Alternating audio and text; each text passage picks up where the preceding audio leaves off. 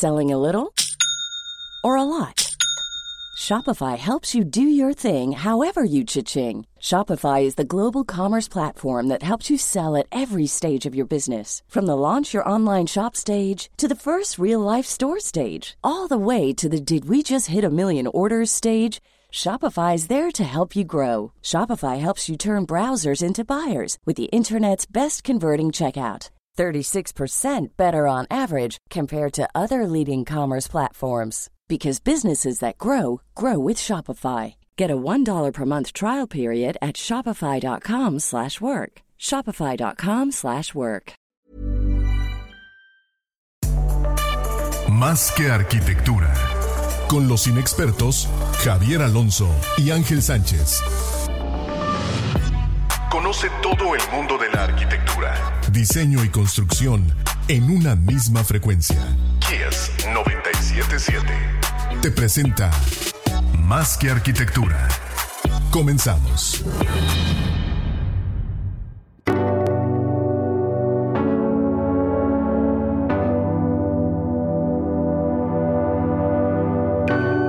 Bienvenidos a Más Arquitectura, tu espacio intangible. Ya estamos en vivo en Facebook Live, en Instagram. Un servidor, el arquitecto Miguel Sánchez, Javier Alonso, que está aquí conmigo. Gracias, ¿Cómo estás, man? Gracias. Antes de comenzar los programas, siempre agradecemos a los patrocinadores, obviamente al invitar a los patrocinadores para hacer posible el espacio. Tenemos a Ángulo de Mayor Cerámico, la península, a Revista Landum, que por cierto ya tiene la revista digital, ahí lo pueden ir checando, Landum con W, ASO Desarrollo Inmobiliario, CIE Servicios de Ingeniería y Estructuras y Firenze Pisos y Muros. Muchísimas gracias. Y ahora sí, eh, les presento, hoy tenemos como invitado especial, arquitecto y especialista en artes visuales y escénicas, con sede en Chile, en Santiago de Chile, eh, Rodrigo Tisi. ¿Cómo está, Rodrigo? Muy bien, muy bien. Gracias por la invitación. Pues gracias a ti por, por unirte a esta hora de la noche, caray. Sí, bueno, no es tan tarde tampoco. Si los días acá se hacen que no hay problema. Ah, cierto, cierto. Con México, esta es una primera experiencia que tenemos en la distancia con México. Estaba Ah, visitando. pues a todo dar, a todo dar, pues que sea la primera de muchas. Y bueno, eh, les platico un poquito eh, sobre Rodrigo. Bueno, Rodrigo es un arquitecto preocupado y ocupado por su entorno y los temas sociales, culturales más sensibles de la actualidad. Y es un poco lo que vamos a estar platicando y desmenuzando el día de hoy. Eh, bien, Rodrigo, un poquito de contexto sobre ti y sobre tu chamba. ¿Cómo llegas como arquitecto a dedicarte a un rollo de, de artes visuales, de artes escénicas, el tema del performance? ¿Cómo ha sucedido esta evolución profesional y, pues, por otro lado, creativa, por otro lado, social también? Wow, esa pregunta es larga, la respuesta. Eh, Adelante. Partamos. Eh, bueno, yo estudié arquitectura en la Universidad Católica en Santiago y siempre estudiando arquitectura estuve interesado en lo que pasaba en las escuelas del lado, en arte y en diseño. Es una facultad de arte, arquitectura y diseño y estudio urbano. Y ciertamente las mejores fiestas, lo más entretenido estaba pasando el lado. Entonces, como que siempre empecé a tener un interés por eh, conocer también gente de las otras escuelas. Y ahí empezó a surgir un- un- una inquietud bastante como práctica, diría yo, eh, que el arte como que se hacía y se hacía en escala real y se hacía rápido. La arquitectura como que era un proceso un poco más lento, como que tomaba un poco más de desarrollo. Y bueno, uno hacía planos, pero nunca construía el edificio. Entonces lo- la cosa como del arte y del diseño me parecía que era interesante porque era como práctico y concreto, mucho más instantáneo. Y así desarrollando un poco la, la estadía en la universidad, mis estudios. Eh, me moví harto cuando estaba estudiando, fui a estudiar afuera, volví, me tomaba cursos de otras escuelas, entonces como que también alargué un poco la carrera de arquitectura y la, la deformé un poco con, esta, con estos intereses de las artes, artes visuales, artes escénicas. Me empecé a hacer hartos amigos en la escuela de teatro, entonces ahí también los intereses por la actuación, por la escena, eh, la cosa narrativa, el guion. Y así Sí. se construyendo un, un arquitecto que era bastante, digámoslo, eh, poco habitual en una escuela de arquitectura que más bien, ¿no es cierto?, es, es- es tradicional en el sentido de la práctica disciplinar. Correcto. Ahora, esto te va llevando a, como diferentes aspectos, pero eh, hay una parte de, de tu chamba en cuanto a la percepción que tenemos como ciudadanos, como creativos, como arquitectos, en la que la percepción en nuestro entorno es, es uno de los ejes centrales, ¿no? La percepción de nosotros con esta parte creativa. ¿Cómo podemos entender este tema?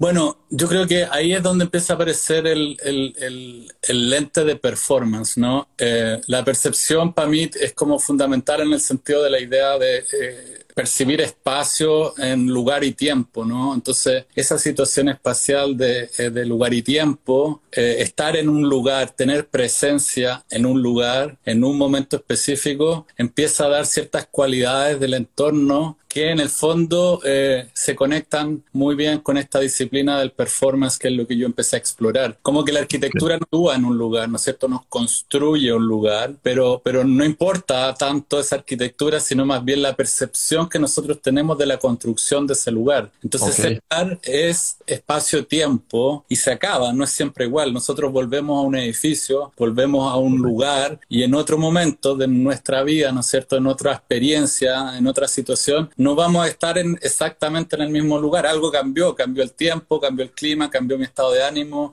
me encontré con más gente, me encontré solo. Entonces, ese, es, esa sensibilidad, yo creo, de, de la construcción de espacio-tiempo es la que me interesa con la construcción de performance, en el fondo, en amplio sentido. Ok, en este proceso surge, pues si hablamos de cómo entendemos nuestro entorno de acuerdo al tiempo y los sucesos, aquí hay dos cosas. Bueno, los sucesos, los acontecimientos que han pasado últimamente en Chile, por un lado, y la identidad también como concepto que surge, eh, eh, cómo entendemos nosotros eh, nuestra nación, nuestra ciudad, el entorno construido y el entorno intangible también. Bueno, yo creo que ahí es donde empezamos a cruzar todas estas variables del proyecto, ¿no es cierto? Del proyecto de arquitectura, del proyecto de arquitectura que es público, del proyecto de arquitectura que es público y que es social. O sea, como que se van sumando capas de, de antecedentes y de información que hay que considerar en el proyecto. O sea, el proyecto de arquitectura no es el plano de la representación, ¿no es cierto? Puede ser digital, puede ser eh, a través de una maqueta, un modelo. No es eso como objeto, sino más bien en lo que ese objeto produce y desencadena. Entonces, el contexto, la situación eh, el contingente que hay, es lo que también manipula y controla y,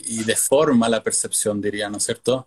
Entonces, hay que tener conciencia de eso que está pasando y por supuesto que si somos con el entorno. Hoy en día nos tenemos que hacer cargo de lo que tenemos en nuestro entorno. Y nuestro entorno está lleno de temas, ¿no es cierto? Temas que tienen que ver con el medio ambiente, tienen, temas que tienen que ver con la sociedad, con el, el desarrollo cultural, con la economía, ¿no es cierto? Con la accesibilidad a oportunidades. Entonces, yo creo que esos aspectos que son de sociología, antropología, ¿no es cierto? Hay que también incluirlos un poco en el saco de lo que es el proyecto de arquitectura y a mí particularmente me interesa el público. Correcto. Y en esta parte hablas de sucesos, para ponernos un poquito en contexto y, a la gente que está escuchando, que bueno, la mayoría serán eh, mexicanos, Rodrigo, eh, estos acontecimientos que han pasado en Chile últimamente, ¿cuáles son y cómo, cómo le dan forma, eh, cómo de alguna manera manipulan, cómo, cómo se pone esto, cómo aterriza esto en el caso de ustedes? Bueno, en el caso de nosotros yo creo que eh, desde los acontecimientos de octubre del año pasado, ¿no es cierto?, la crisis social que tuvimos, y que es una cosa que se viene dando en varios lugares del planeta, o sea, no una cosa solamente aislada, ¿no es cierto?, en Santiago de Chile, esto está pasando en otros contextos, en Europa, en Latinoamérica, eh, y en Chile también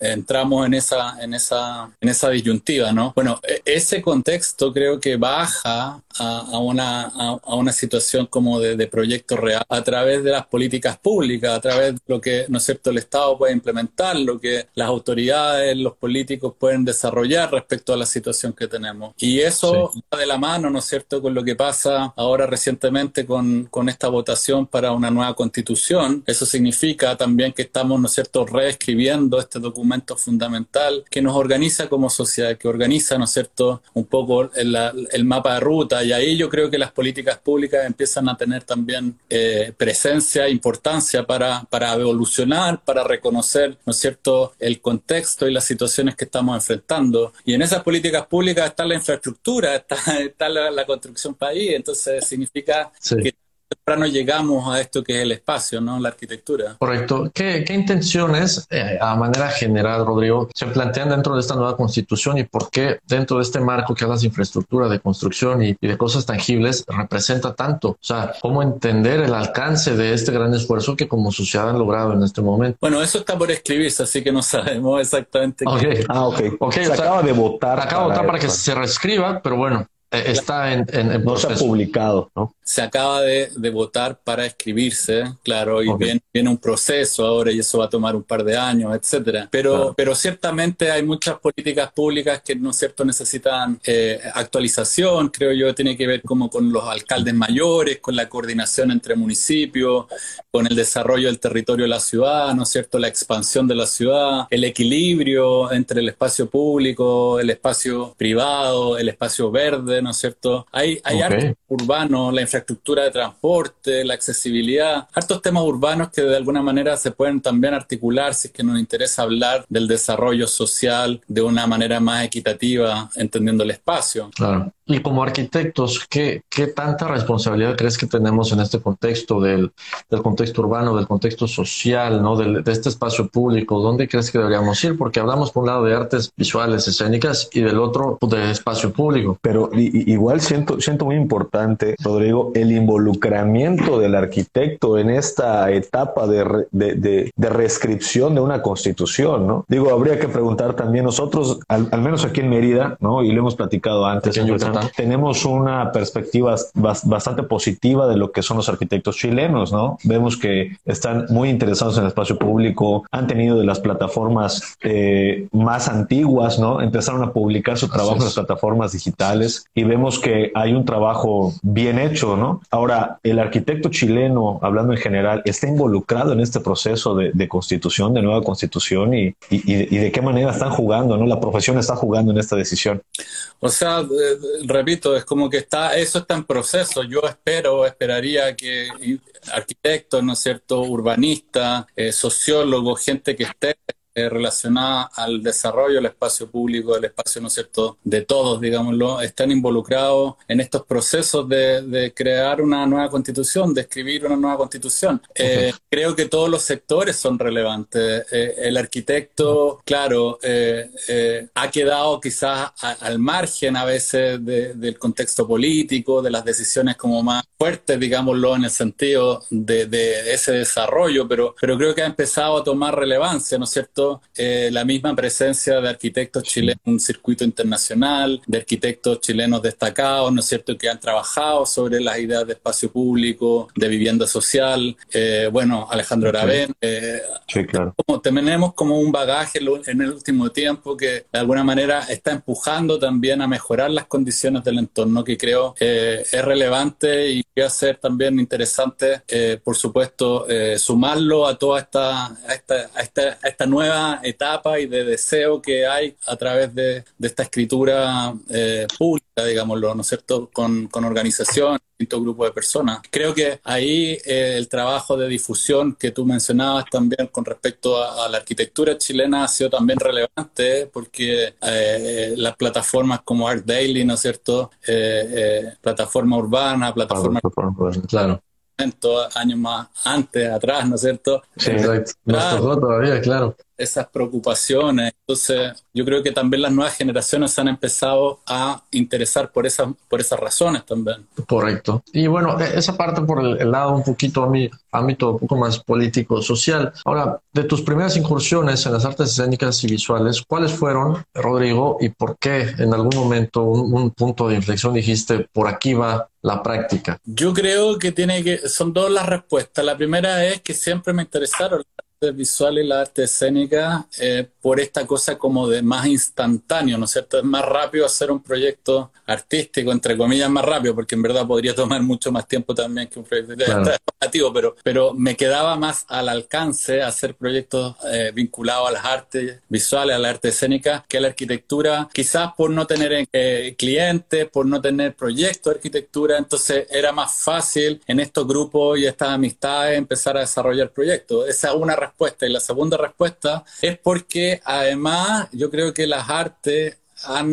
me dan un formato de, de, expresión que la arquitectura solamente no me, no me entrega. Entonces, las artes en formas de arquitectura eh, y por eso las exposiciones temporales me otorgan el espacio para, ¿no es cierto?, comentar cosas, para transmitir contenido. Y ahí empieza un poco también la idea de hacer performance a través de los contenidos o de los objetos de estas temporalidades, ¿no es cierto? Eh, así que como entiendo un poco el objeto arquitectónico en cuanto a performance. Yo entiendo que la arquitectura es como un objeto que hace performance, entonces okay. como un cuerpo vivo, ¿no?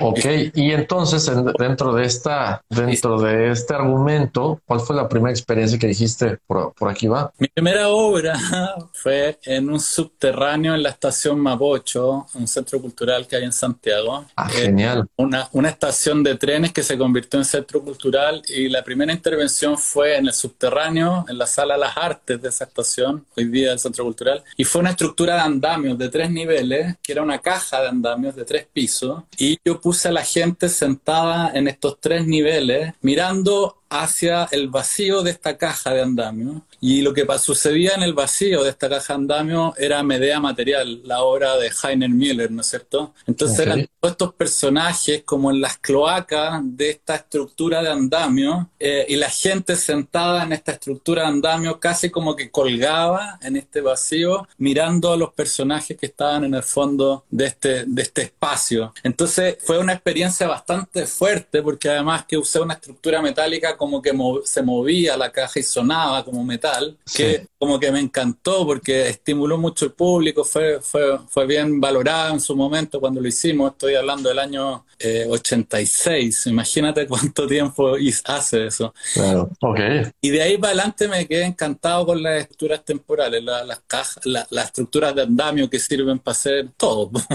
Claro. Eh, y es sencillo y, y se podía arrendar y se podía manipular y le podías poner una unas cubiertas, etcétera. Entonces así partió, yo creo, la arquitectura temporal en mi trabajo, con esa obra de teatro media material. Buenísimo. ¿Y cómo crees que ha evolucionado la temática de estos performances a lo largo del tiempo, desde que comenzaste ahora? En algún momento tal vez era, eh, no sé, recordar parte de la identidad antigua de los, de los chilenos o de cierta parte de la sociedad, pero ahora, ¿qué puede ser estos puntos más vulnerables en los que están trabajando eh, los proyectos ahora, Rodrigo? Sí, bueno, lo, lo, que creo que es relevante destacar, bueno, ahí tuve una época de trabajos, digámoslo, en escenografía, en teatro, digámoslo, dentro de los edificios, ¿no es cierto? Dentro del espacio. Y después empecé a salir al espacio público, hice un par de instalaciones en el Centro Cultural Gabriela Mistral, en Santiago, eh, instalaciones con cajas de fardo y y habían unas cajas, ¿no es cierto?, oscuras y unas cajas blancas para hacer la alusión a la caja negra del teatro y la caja blanca de las acciones. Eso se llamaba boxes en el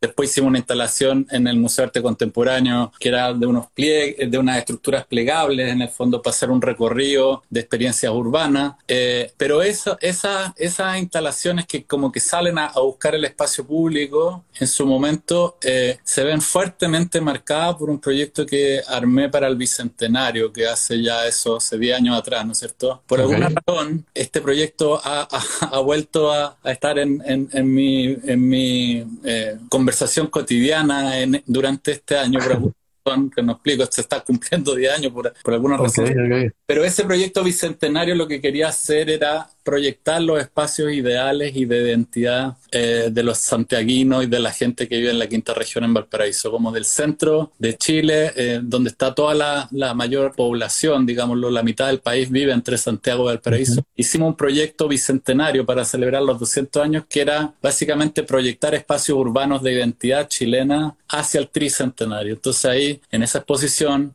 en verdad eh, era volver al interior del museo, pero era mirar desde el interior del museo los espacios públicos de los chilenos afuera en el espacio público de todos. Entonces eran una serie de proyectos con arquitectos locales y arquitectos internacionales, de alguna manera desarrollando ideas eh, de futuro en estos espacios de identidad chilena. Y traje de fuera, que era gente, digamos, los especialistas en el trabajo de la arquitectura en los bordes, con el arte, con performance, con teatralidad también, ¿no es cierto? Eh, y así hicimos este proyecto y de ahí empezó una preocupación por la identidad, por eh, la sociedad y bueno, últimamente por los pueblos originarios, que ha sido como, digámoslo, una especie de, de vuelta a lo más eh, ancestral de nosotros. Claro, a lo más del origen, ¿no? Exacto, exacto. Eh, Correcto. Y con las culturas, eh, lo llamaste, no, no indígenas, dijiste otra palabra, Rodrigo, unas culturas originarias eh, de, Chile, ¿qué han logrado a manera de sociedad y vincular la sociedad más contemporánea con estas,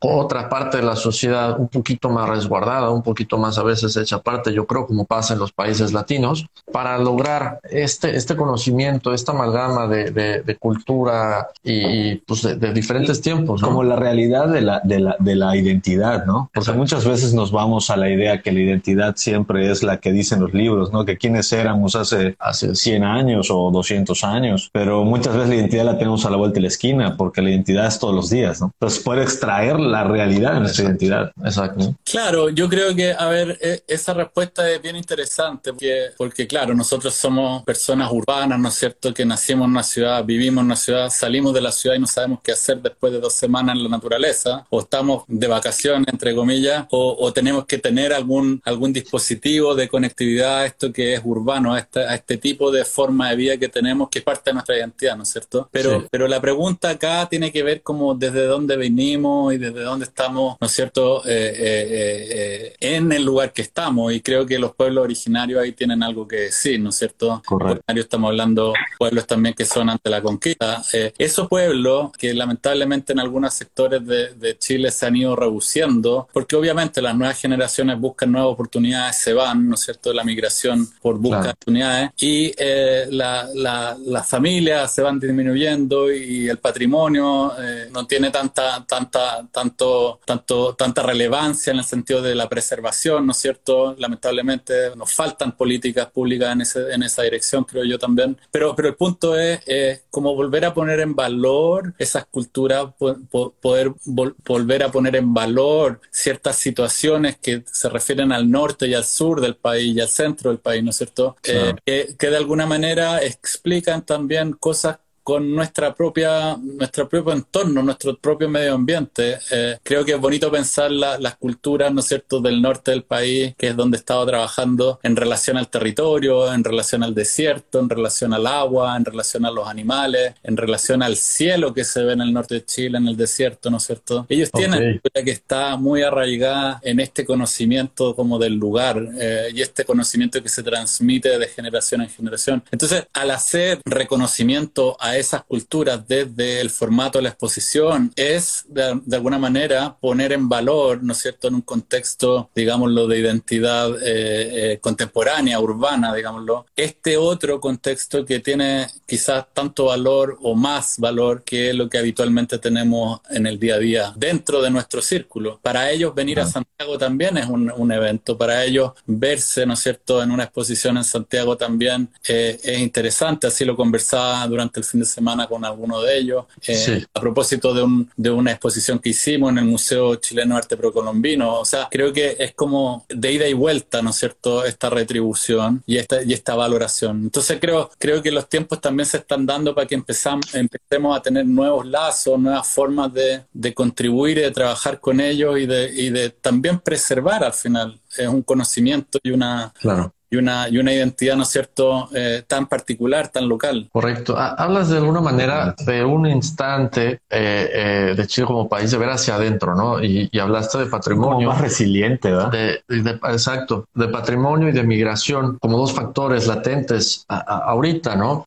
por un lado, el de la conservación del patrimonio y por otro lado, la situación demográfica, la gente que va y viene. estos dos factores, ¿cómo afectan todo este rollo de tu chamba en el lado del performance, por ejemplo, si se está exponiendo de alguna manera, si se está exhibiendo de alguna manera, y por otro lado, en el tema de, sociedad, ¿cómo está afectando ahorita? A ver, esa segunda pregunta que tiene que ver con, digamos, la conexión de los pueblos originarios el desplazamiento interno, que se llama migración, ¿no es cierto?, interna, eh, la hicimos también visible en otra exposición el año pasado, eh, que se llamaba Santiago Ciudad Destino, eh, y era en el fondo una exposición que venía de la Bienal de Arquitectura de Venecia, ¿no es cierto?, eh, que el pabellón alemán presentó en esa Bienal, ¿no es cierto?, esa fue la, Bienal curada por Alejandro Aravena. Eh, hizo en su momento un pabellón en esa Bienal que en el fondo eh, mostraba a los alemanes como el país en, en, Europa que permitía y abría los bordes a, a los inmigrantes. Bueno, después de eso un poco el desastre, cerraron los bordes, pero,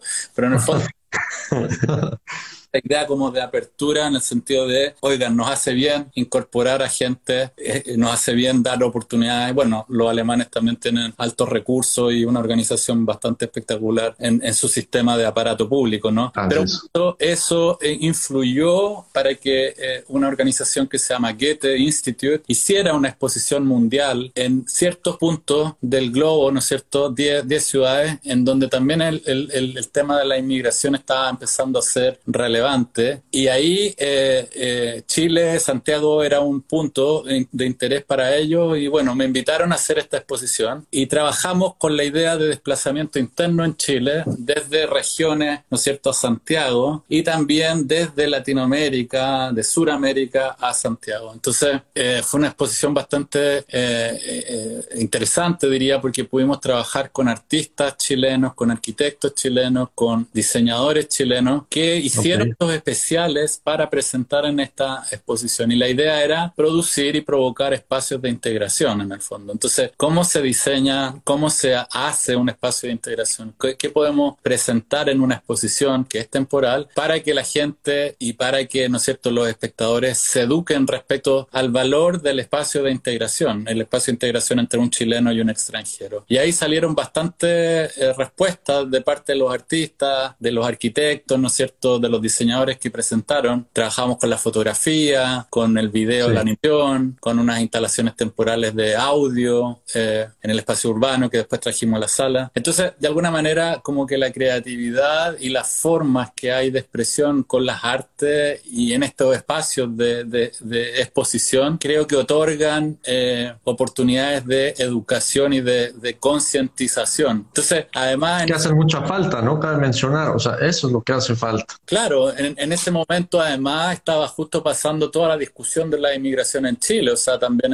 el Goethe fue como súper eh, interesante invitarnos en ese momento para como contribuir a, lo que estaba, ¿no es cierto?, en las noticias en su momento, que era tema, tema ¿no es cierto?, de los políticos, de cómo, cómo iban a, generar nuevas leyes, de, cómo iban a permitir los accesos migrantes en el sentido de, de los permisos, cuántos podían, cuánto tiempo podían estar, si es que en el fondo los mandaban de vuelta a sus países. O sea, hubo toda una discusión en su momento que justo fue interesante porque la exposición tuvo lugar en ese momento y como que abrió un, un flanco de visibilidad de otra manera al mismo fenómeno, al mismo tema. Entonces la actividad de alguna manera y la temporalidad empiezan a contribuir a comunicar cosas. Eso es performance, al final es un problema de comunicación, ¿no? Correcto. Ahora, está, estamos hablando, Rodrigo, en una parte donde ya herramientas de tecnología, herramientas actuales empiezan a influenciar en este trabajo, le dan más potencia, le dan más power y por otro lado también nos presentamos con la, con la realidad en la que la tecnología también nos manipula, ¿no? Entonces, ¿cómo entender esta fuerza que tienen las herramientas de tecnología hoy en día para estos aspectos sociales, culturales, de artes, de arquitectura? Pero también el, el filo peligroso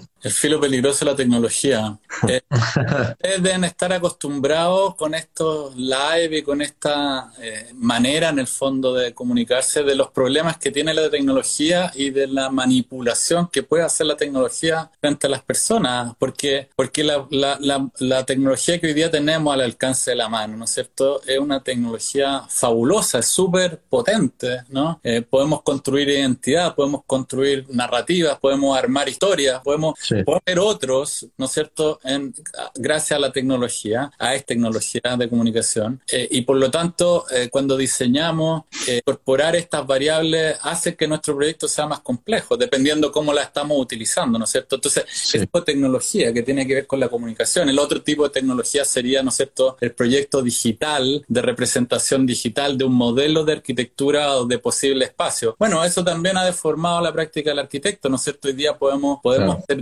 diseño paramétrico, podemos, podemos manipular el objeto arquitectónico de manera impensable que antes no podíamos, podemos hacer cálculos, podemos, podemos incorporar datos, medir datos, ¿no es cierto? Entonces, la manipulación que la tecnología hace en el cuerpo de nosotros y en el cuerpo de la arquitectura, si pensamos que estos dos son cuerpos, ¿no es cierto? Es, sí. es, es extraordinario. Nosotros podemos manejar eso como diseñadores, como arquitectos, pero tenemos que tener la conciencia de que estamos haciendo eso, ¿no es cierto? Eh, claro. Y uno podría ser más más complejo y más exigente y decir, además de eso, de ese diseño que, que, puedo realizar gracias a la tecnología, proyecto un efecto, porque la por qué estas construcciones, eh, ¿no es cierto?, proyectan otras cosas, otras situaciones. Entonces, eh, ahí se nos abre todo una, un fenómeno como de, de, nuevo, de percepción y experiencia que, que podría ser manejado con el diseño más riguroso de ese alcance gracias a las tecnologías. Ahora, dices una palabra clave, Rodrigo, y es la experiencia. Y es, creo que cada vez como sociedad estamos buscando experiencias que nos ayuden a reflexionar sobre estos temas que, que estamos tocando el día de hoy. Ahora, esta experiencia, ¿para dónde ves que va a evolucionar? O sea, ¿qué tipo de experiencias estamos buscando? ¿Qué tipo de experiencias nos satisfacen hoy en día o nos hacen reaccionar para tener estas reflexiones sobre los temas importantes? Bueno, yo creo que ahí eh, la respuesta rápida y clara son las redes sociales que hoy día tienen tanta fuerza, ¿no? O sea, entre Instagram, Facebook, Twitter, TikTok, no sé cuál es otra. Yo, yo ya soy más viejo de otras generaciones, pero la tiene una cantidad de aplicaciones. Yo creo que la fuerza que hoy día existe de comunicación, de organización de grupos, ¿no es cierto? De, de, de, de, de entender y de mostrarse una a través de estas, de estas plataformas, eh, suponen también un, cierto, un cierto, una cierta pregunta, diría, no sé, creo que la, la, la, nueva juventud, digo, la que ya tiene, ¿no es cierto?, eh, incorporado todo esto en su, en su forma de expresión, eh, tiene más experiencia para poder proyectar o tendrá más experiencia para poder proyectar estas situaciones. Nosotros como que las podemos entender y las podemos ver, eh, pero no nacimos con esto en la mano y en la cabeza como ellos. Entonces es una pregunta. La realidad aumentada, ¿no es cierto?, nos ponemos estos lentes y empezamos a ver capas de información en, una, en un contexto eh, real, concreto, físico, ¿no es cierto? Pero además empieza a aparecer datos y, otro, y otra manipulación de antecedentes que nos transforman la percepción, nos manipulan la percepción. Bueno, eso es una pregunta de diseño extraordinaria como para generar estas situaciones de experiencia o estos, estos, momentos, ¿no es cierto? Eh, está todo por desarrollarse, ahí estamos y cada vez tenemos más acceso a esto, cada vez estos equipos son más eh, asequibles para todos, ¿no es cierto? Tenemos los teléfonos, ya podemos hacer eh, realidad aumentada, podemos navegar espacios, ¿no es cierto? Podemos movernos de manera virtual, podemos estar jugando en paralelo, ¿no es cierto? Eh, pero todo eso, claro, efectivamente, gracias a esta nueva construcción que nos otorgan las posibilidades tecnológicas que tenemos. Claro. ¿Y tú crees que el performance va en este mismo sentido, posiblemente la realidad virtual y siguiendo o acompañado de, de, las redes sociales? Podría ser, por supuesto, podría ser una manera de enfrentar performance. Si, si el lente de performance es súper amplio, nosotros podríamos entender, así, así lo promueve el programa en donde yo estudié, ¿no es cierto? Podríamos entender cualquier acontecimiento de la vida cotidiana como un performance. El problema es entenderlo como eso y tratar de darle forma y tratar de diseñarlo. Entonces, ¿qué es lo que estamos mirando y qué es lo que necesitamos entender de eso que miramos para darle forma. La tecnología ciertamente puede estar de la mano en esa lectura de la situación, pero también en la construcción de esa situación, ¿no es cierto? Claro. Hay algo interesante del arte que, hemos en algún momento comentado, Ángel San, y creo que es el momento pertinente para volverlo a sacar a, flote, ¿no? Eh, muchas veces hablamos del arte que es un, mecanismo de, de, vaya, de compartir información, ¿no? En, en sentido general. Eh, muchas veces, y platicamos en el inicio de esta transmisión, que la forma o la perspectiva que tiene el, que observa el arte o el que observa el espacio es el factor de entendimiento o no. En este caso, eh, pudiéramos entender que lo que se está proyectando en Chile como arte y en México tiene una lectura completamente distinta, ¿no? Porque el bagaje y la experiencia de los, de los usuarios o de, o de los que están observando es distinta, ¿no? Ahora, en Chile, eh, Rodrigo, ¿cuáles han sido estos puntos importantes en la historia de la sociedad chilena que, que, recuperas o que, o, que, o que tienes en la mesa a la hora de diseñar un performance? Pero, a ver, la, la primera parte de tu aceleración como que creo que sí y no. Sí es distinto, claro, porque México y Chile son distintos y probablemente tenemos claro. que son distintas, pero no porque somos latinoamericanos y también compartimos algunos problemas exactamente de la misma manera. Entonces, también tenemos un lenguaje que es igual, ¿no es cierto? Nos podemos entender de la misma forma. Tenemos más o menos apariencias similares, tenemos pueblos indígenas, ¿no es cierto?, en nuestro bagaje. Entonces, yo creo que sí, no, porque lo local tiene su fuerza, pero, pero también tenemos este aspecto que es más general. Ahora, ¿cómo se construye eso desde la historia, eh, mirando algunos acontecimientos relevantes en Chile, bueno, creo que tiene que ver también eh, con esto que hablábamos de una cultura que viene, que está más arraigada al lugar, por lo tanto los pueblos originarios son, son relevantes, eh, acontecimientos importantes que han estado, ¿no es cierto?, a lo largo del desarrollo de la sociedad, con la construcción de la ciudad en su momento, el desarrollo, ¿no es cierto?, de algunas tecnologías que permitieron que un pueblo se convirtiera en, en la ciudad que somos y empezar a incorporar, ¿no es cierto?, los grupos de personas que empiezan a llegar a la ciudad. La ciudad se desarrolla con, con también con unas elites, ¿no es cierto?, con los trabajadores. Eh, yo creo que todo eso va influyendo como para hablar también de performance en un sentido bien, bien amplio. Eh, ok. Ese más globalizado, ¿no? Yo creo que uno lo puede ir, eh, lo puede ir manejando y trabajando porque, porque ahí es donde aparece lo interesante del lente de análisis que otorga performance. O sea, yo podría ver un acontecimiento político como un performance, pero podría haber también una conversación en Instagram como otro tipo de performance, ¿no? Exacto, ok, exacto. Eh, entonces, eh, todo depende cómo le demos sentido a la definición de ese concepto y qué es lo que estemos analizando o mirando para, para poder entenderlo y por lo tanto diseñarlo. Claro. Ahora, Rodrigo, en toda esta situación de generar performances, estas reflexiones, cómo se involucra la gente en espacios públicos, semipúblicos y a veces pues, un poquito más privados, eh, lo que más disfrutas de este proceso, ¿qué es en tu chamba? Lo que más disfruto es tratar de entender cómo la gente va a recibir ese proyecto. O sea, de nuevo, el impacto del proyecto, como que en, en estricto rigor, el objeto de arquitectura, el objeto de arquitectura temporal, el objeto de arte, si quieren, o el objeto de diseño, no es tan relevante para mí, sino el impacto que ese objeto tiene, que eso hace. Okay. Pero no puedo tener ese impacto, eso que sucede, si entonces como una especie de paradoja, que el huevo o la gallina, ¿qué diseño primero? ¿no? Eh, sí, claro. Pero, pero en verdad, a mí personalmente cuando hablo de performance me interesa entender ese efecto, ese impacto, ese resultado, más que el objeto. Por eso que la arquitectura, me encanta la arquitectura, ¿no es cierto?, formalmente extraordinaria, eh, buena composición, sí. todo eso, todo eso que, que al final se reduce como a la belleza que tenemos como, construcción cultural, ¿no es cierto? En verdad para mí, eh, es que bueno que existe y fantástico que esté, pero, pero en verdad para mí no es relevante eso, la, formalidad, sino que más bien esta cosa que existe, pero que desencadena otra. Eso que se llama performativo y que habla de la performatividad de los efectos, ¿no es cierto? Es lo que eh, a mí personalmente me interesa cuando hablamos de performance. Ahora, todo, porque genera, genera un cambio en, en, el usuario temporal, ¿no? Temporal y a veces permanente, si uno quiere. Si ponemos una puerta por un lado que no es el lado habitual, vamos a generar un cambio eh, y va, a ser permanente ese cambio. Entonces, eh, yo creo que ese efecto eh, de transformación es interesante entenderlo cuando diseñamos performance, porque es efecto, ¿no es cierto? Ahora, estamos hablando del efecto y de esa manipulación del efecto. Hay otra definición que el mundo de la ingeniería, ¿no es cierto?, podría establecer que tiene que ver más con la eficiencia, como claro.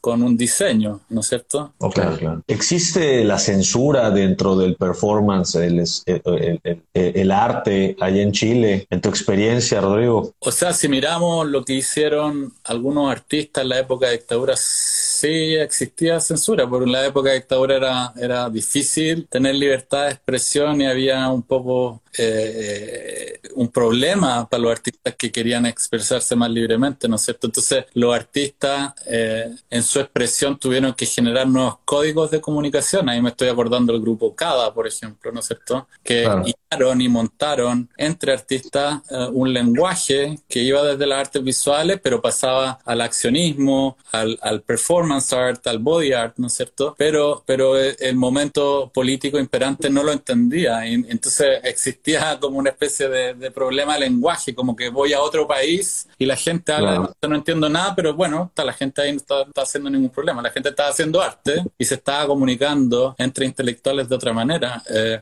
y eso también eso también tiene algo, ¿no es cierto?, de, performance porque, eh, porque se refiere a esto que es comunicación. A lo que va sucediendo. Ahora, entonces, ¿crees que puede ir cambiando, o bueno, de plano ya cambió, puede ser, Rodrigo, la manera en la concebimos eh, la arquitectura y su temporalidad? Es decir, la arquitectura y los diseños eh, que, que, se presentan en una temporalidad corta, como son los performances, generan efectos a largo plazo en, en la gente. Esto cambia la manera en la que entendemos la infraestructura construida. Sí, porque la, la, la infraestructura construida genera, o sea, eh, transforma conducta, ¿no es cierto? En cambio, la arquitectura temporal genera eventos y esos eventos eventualmente generan transformación, producen cambio, ¿no es cierto? Entonces es interesante la pregunta porque, porque cuando uno construye de manera eh, permanente, empieza como una normalización de la situación. Nosotros estamos normalmente funcionando en una ciudad que tenemos diseñada de una manera, pero si aparece un evento, aparece un evento y cambia la situación, nosotros cambiamos. Podemos cambiar temporalmente, podemos cambiar, no sé, por una semana o para la vida, pero, pero cambiamos por,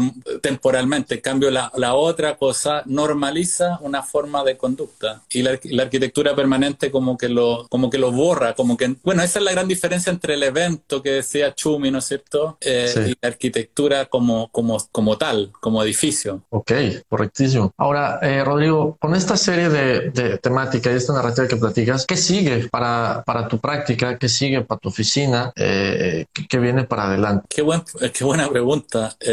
no lo tengo claro. Por ahora estoy trabajando en dos exposiciones eh, que se paralizaron, por supuesto, a propósito del, de la pandemia y de esta situación de un poco incerteza. Eh, tampoco podemos ir a los museos, todavía recién se están empezando a reabrir, ¿no es cierto? Hay como todo un, tema ahí. Eh, eso por un lado. Y por otro lado, estoy ahora como interesado también en un momento más reflexivo de, escritura. Estoy, estoy trabajando en un, en un libro eh, que, que, claro, que pone más en genérico un poco estas ideas que es acerca de los objetos y los espacios performativos. Okay. Entonces también tengo cosas como que me aburro una cosa, paso a la otra, después me pasamos a la otra. Ahora, ¿tú crees que la manera en la que experimentamos los performances, si hablas de un cambio de situación, claro, por la pandemia que hemos eh, sufrido todos, cambia la manera en la que experimentamos una exhibición eh, temporal, la temporal no, importaría porque la visitamos. ¿Cómo sería esa experiencia ahora donde tenemos que cuidar cierta distancia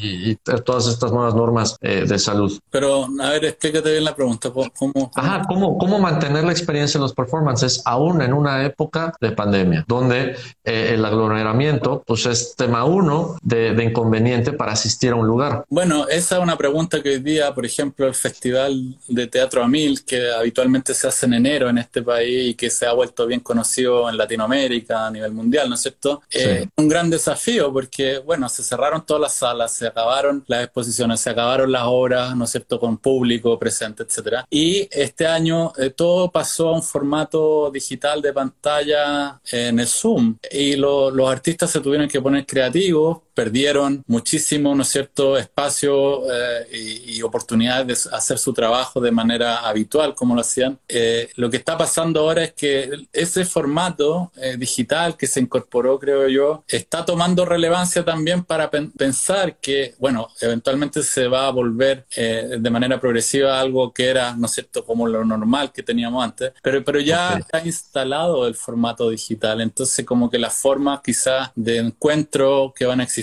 hacia adelante también van a ser más híbridas probablemente. Eh, creo que todo eso está por desarrollarse. Yo no estoy tan seguro de que todo vaya a cambiar, esa cosa como de la distancia social. Claro. Eh, tampoco cambia por completo, ¿no? Yo creo que va a ser temporal eso, por supuesto, pero, pero que va a cambiar para siempre, no sé. Aunque, aunque los supersónicos y los dibujos animados de ciencia ficción ya lo hacían en los 70, ya lo, lo estaban prediciendo, pero bueno. Sí, pero bueno, es un buen ejemplo de que no, no, de no querer llegar ahí. Cómo pueden ser las cosas.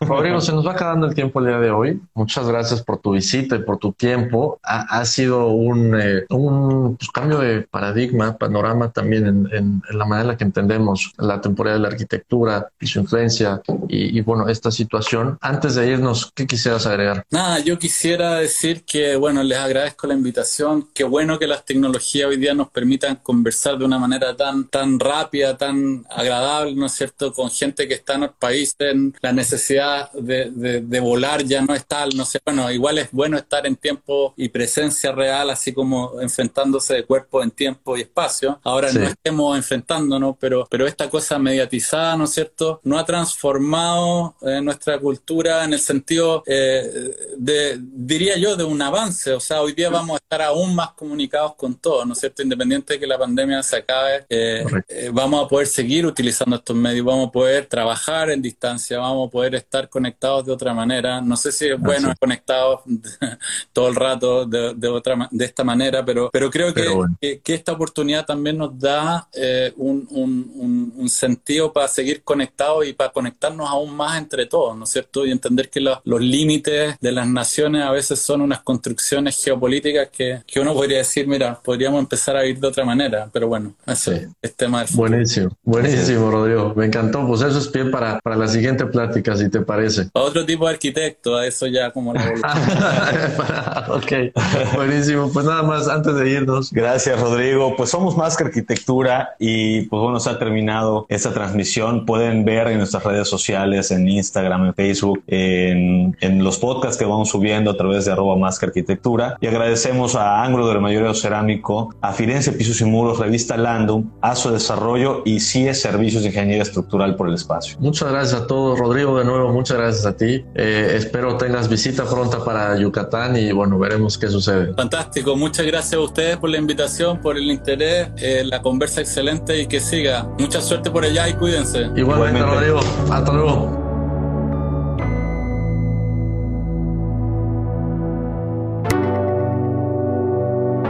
Los inexpertos, Javier Alonso y Ángel Sánchez, te esperan el próximo miércoles a las 8 de la noche para continuar conociendo todo el mundo de la arquitectura, diseño y construcción. Más que arquitectura. Solo por Kiss 977.